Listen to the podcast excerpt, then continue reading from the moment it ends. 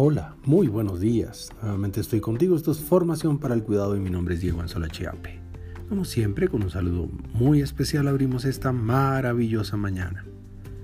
Sabes que este es nuestro podcast Muy Buenos Días Cuidadores que está integrado a la estrategia de medios que conecta más de 23 mil seguidores como tú. Nos encuentras también en Spotify como Buenos Días Cuidadores. ¿Depresión? Porque hemos acompañado más de 2.500 personas y cientos de familias en esta pandemia, sabemos que el miedo ha progresado, ha avanzado, arrinconando a muchos hasta generarles depresión o ansiedad. Cuidado, mucha atención. Es importante reconocer cuando estamos atravesando por una de estas turbulencias emocionales que nos pueden hacer cometer errores imperdonables al atentar contra nosotros mismos por debilitamiento emocional fuerte.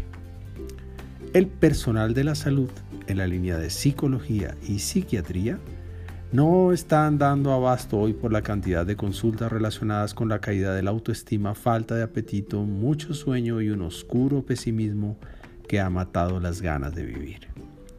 Un consejo, si tu levantada en la mañana empieza a opacarse, si el sueño te persigue, si la esperanza se ha extinguido y la tristeza te consume, busca ayuda profesional y consulta.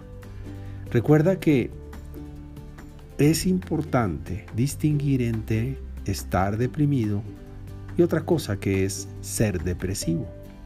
Pero en cualquiera de los dos, los profesionales de la salud son los únicos que pueden diagnosticar y sugerir un acompañamiento con o sin medicina.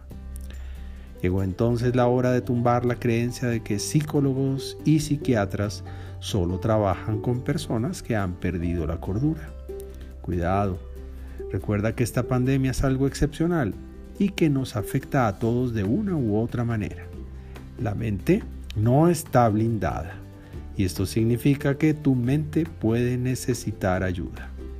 Consiéntela, consiente tu mente, permítele entender lo que está sucediendo y confía en esos profesionales de la salud, pero no esperes, actúa.